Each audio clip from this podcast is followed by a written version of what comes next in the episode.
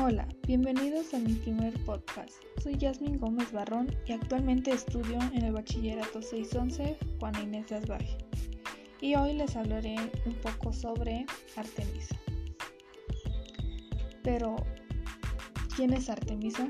Artemisa es la diosa de la casa, los bosques y los animales, y protectora de la virginidad, hija de Zeus y Leto, y hermana gemela de Apolo.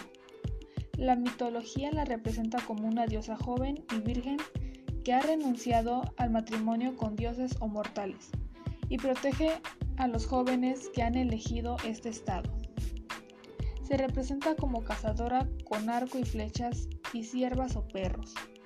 También se la identificó con Selene, la diosa de la luna, por lo que a veces se representa con una luna creciente sobre la cabeza. Artemisa era inmortal y muy poderosa. Sus poderes especiales incluían la puntería perfecta con el arco y la flecha. Tenía la capacidad de convertirse en sí misma y a los demás animales, curación, enfermedades y control de la naturaleza. Y esto sería todo. Ahora ya conoces un poco más sobre Artemisa. Quédate y conoce más sobre los dioses griegos.